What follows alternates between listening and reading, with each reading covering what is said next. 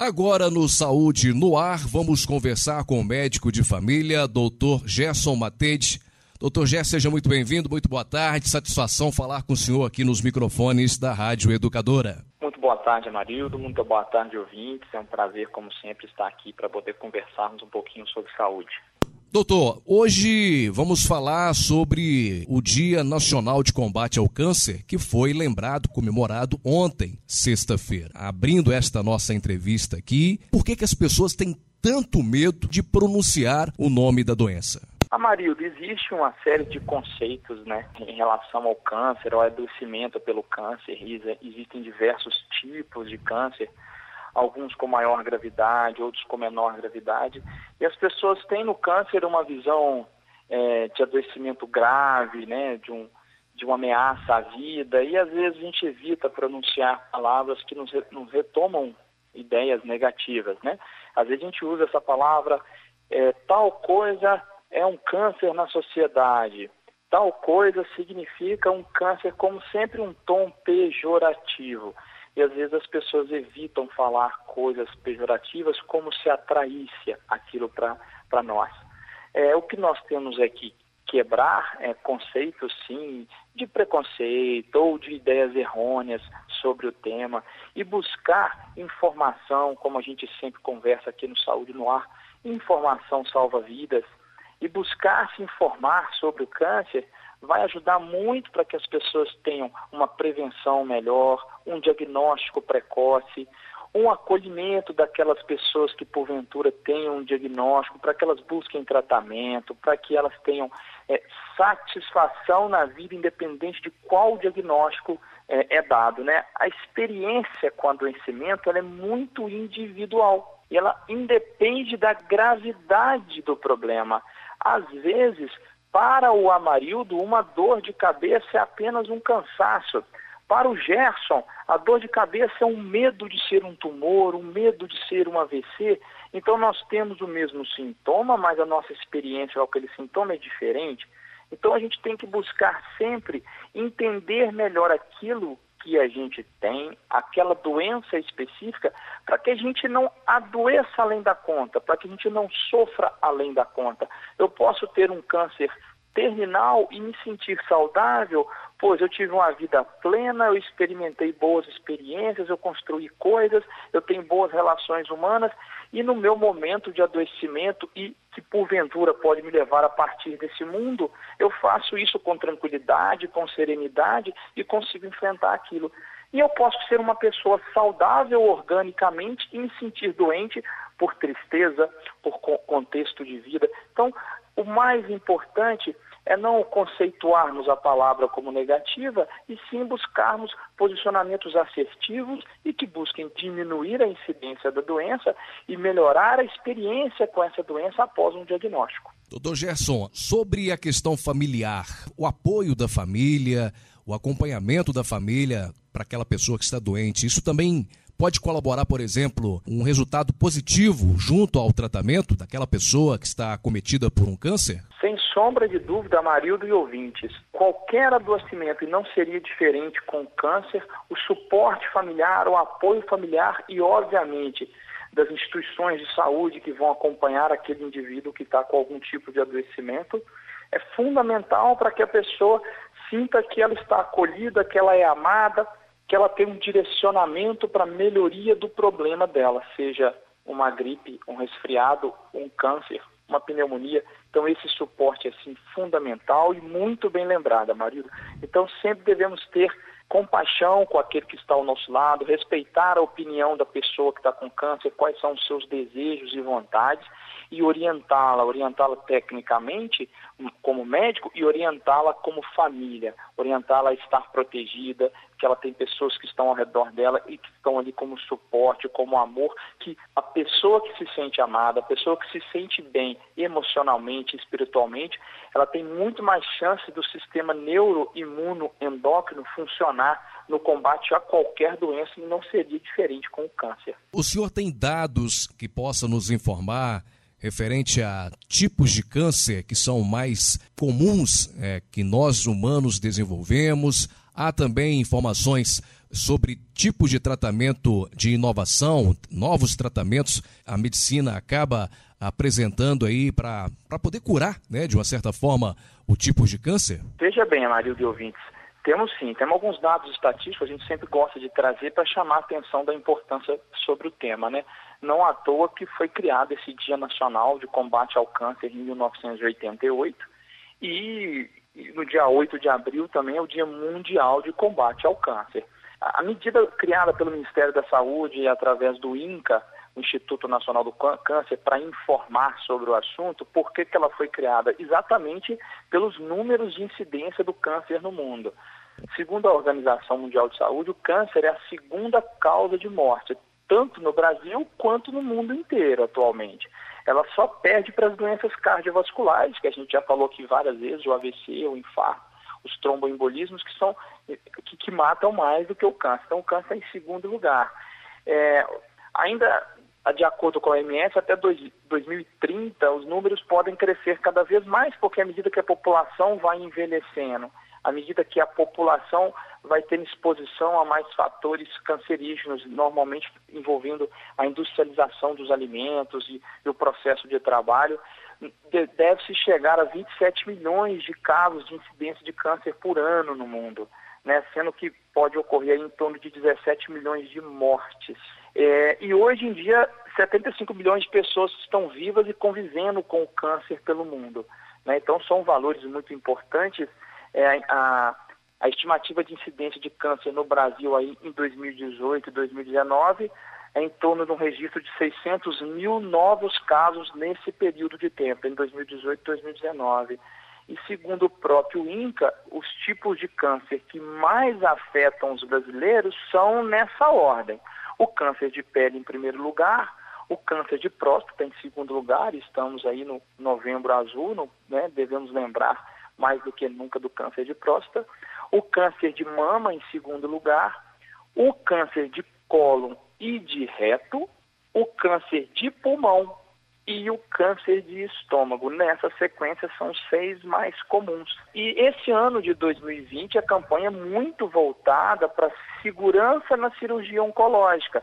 Então, em resposta à sua pergunta sobre as inovações e sobre o tratamento, a cirurgia oncológica tem sido cada vez mais avançada e mais assertiva, assim como tende-se a avançar nas cirurgias menos invasivas e também na radioterapia e na quimioterapia, que são os principais tratamentos. E a campanha desse ano fala exatamente sobre o momento certo, é agora. Não adie, faça o tratamento oncológico. Por causa da epidemia do Covid, tem se adiado muitos tratamentos em função aí da angústia das pessoas, do medo e também do acesso mais restrito aos serviços de saúde em função da pandemia, obviamente, pois ela sobrecarrega o nosso sistema, e a gente não deve esperar se já há indicação do oncologista, do cirurgião oncológico de dar sequência àquele tratamento cirúrgico. As pessoas devem buscar e dar continuidade. Então, é, a inovação está aí, as coisas vão aparecendo aos poucos, tratamentos mais direcionados, menos agressivos, a grande dificuldade no tratamento do câncer é porque o câncer é uma célula nossa, não é uma bactéria externa invadindo o nosso corpo, é uma célula nossa que começou a proliferar de forma desordenada. Então ela invade um, um tecido vizinho sem, sem motivo para isso. Então eu tenho um câncer de pele que é o mais comum, por fatores químicos, por radiação solar, por lesões prévias, aquele tecido ali começa a proliferar além da conta e vai invadindo outros tecidos, ele pode cair na corrente sanguínea e ir para outras regiões do corpo, e aí é quando ocorre a metástase. E a partir daí que vai o mecanismo de, de maltrata o corpo, que adoece o corpo e pode levar aos agravamentos e até o falecimento.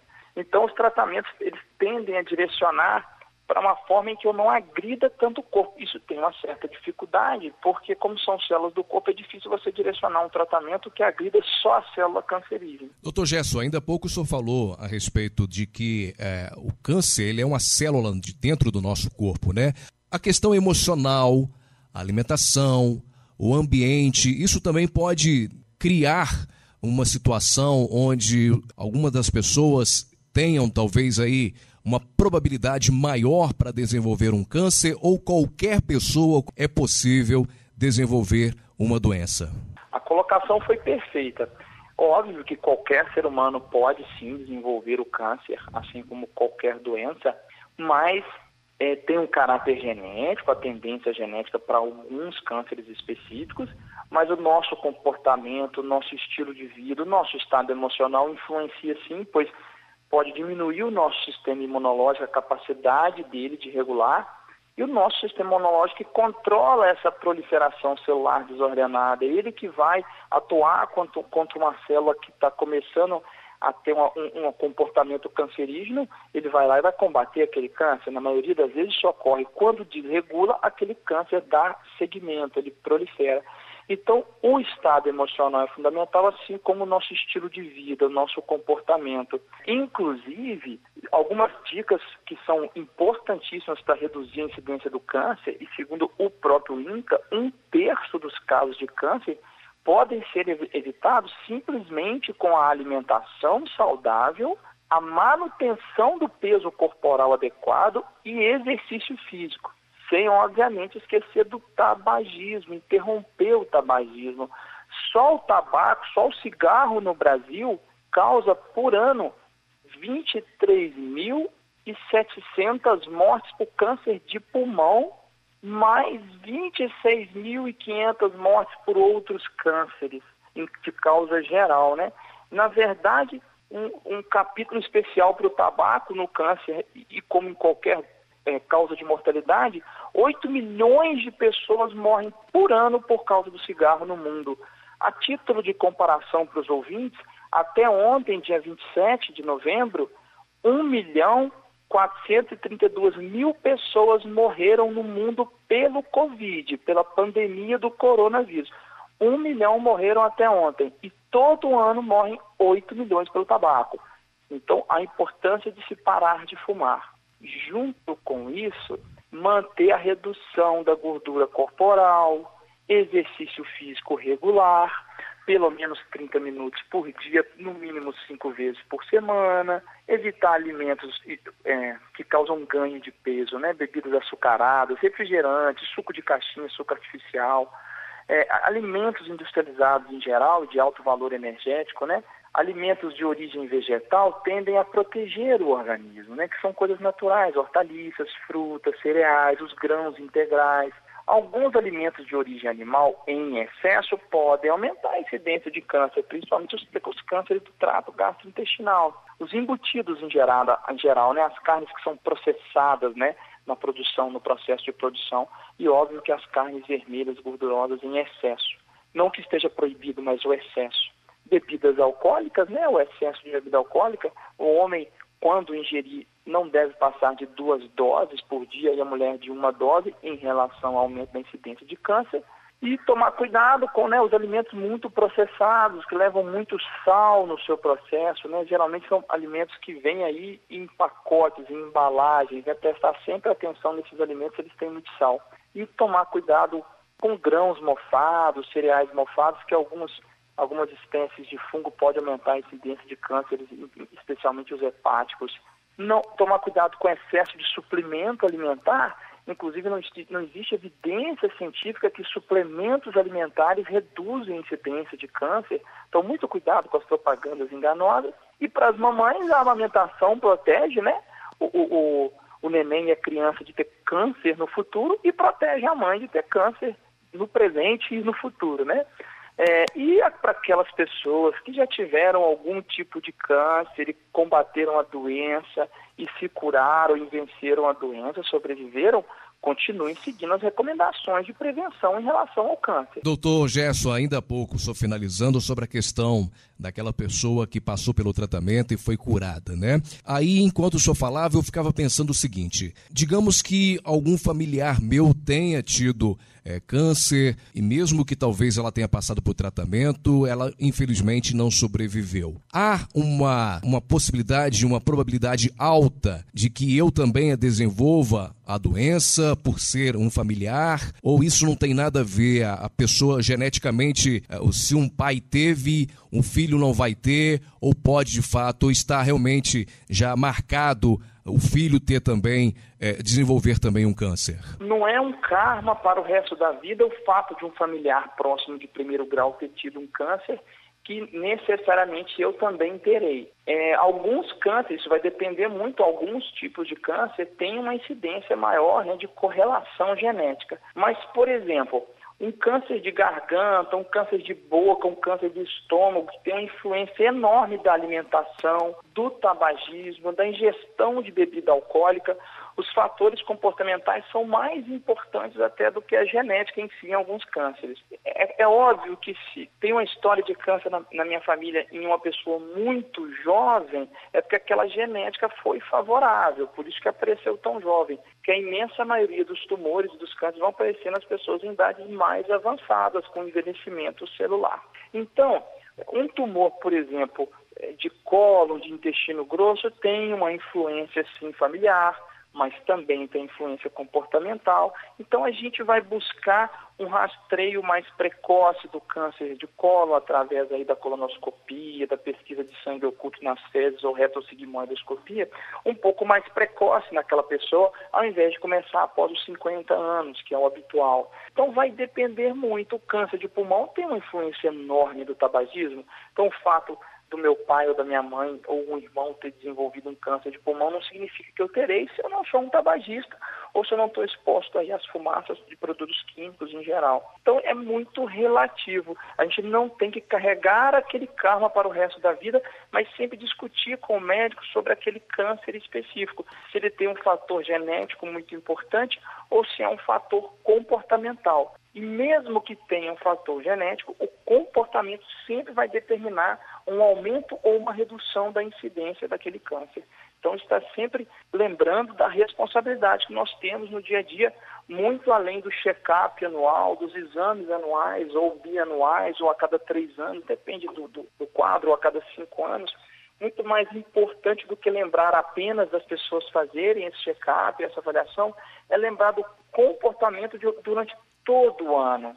Por 12 meses do ano, o meu comportamento vai determinar toda a minha saúde global, inclusive em relação à incidência de câncer. Doutor Gerson, então, para a gente finalizar, diante de tudo que o senhor falou, é possível, dependendo da forma como a pessoa é viva, ela consegue, então, evitar determinados cânceres. Certamente, a forma de vida, como ela leva, tomar todos os cuidados, ela consegue evitar um mal maior. Exatamente, sem sombra de dúvida e que as pessoas procurem sempre melhorar a qualidade de vida é, em termos de saúde geral, através do exercício físico, do sono de qualidade, cuidando da própria espiritualidade que nos eleva, nos deixa com sensação de bem-estar, uma alimentação saudável, são regras básicas e que melhoram a saúde como um todo e reduzem substancialmente a incidência de câncer, além de melhorar a qualidade de vida. E que a gente deixe como recado para os ouvintes Jamais ter preconceito com algo ou negar a existência de algo. Simplesmente erguer a cabeça, enfrentar o problema da melhor forma possível e, claro, sempre buscando auxílio da, da área da saúde e daqueles que nos dão suporte e que nos amam. Doutor Gerson Matede, nosso muito obrigado. Você, ouvinte da Rádio Educador, ouviu aí o Saúde no Ar. Conversamos com o médico de família, doutor Gerson, que no próximo sábado estará de volta com a gente. Doutor Gerson, nosso um grande abraço, obrigado pela participação. Eu que agradeço, um grande abraço a todos e uma boa tarde.